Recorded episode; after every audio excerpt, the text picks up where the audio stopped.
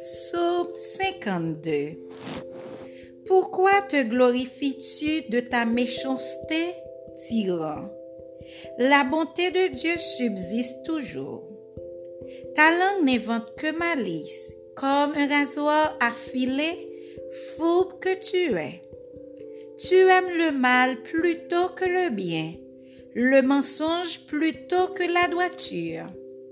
Tu aimes toutes les paroles de destruction. Langue trompeuse. Aussi Dieu t'abattra pour toujours. Il te saisira et t'enlèvera de ta tente. Il te déracinera de la terre des vivants. Les justes le verront et auront de la crainte, et ils feront de lui le sujet de leur moquerie. Voilà l'homme qui ne prenait point Dieu pour protecteur, mais qui se confiait en ses grandes richesses et qui triomphait dans sa malice.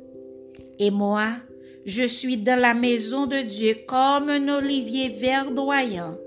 Je me confie dans la bonté de Dieu éternellement et à jamais. Je te louerai toujours parce que tu y as agi et je veux espérer en ton nom parce qu'il est favorable en présence de tes fidèles.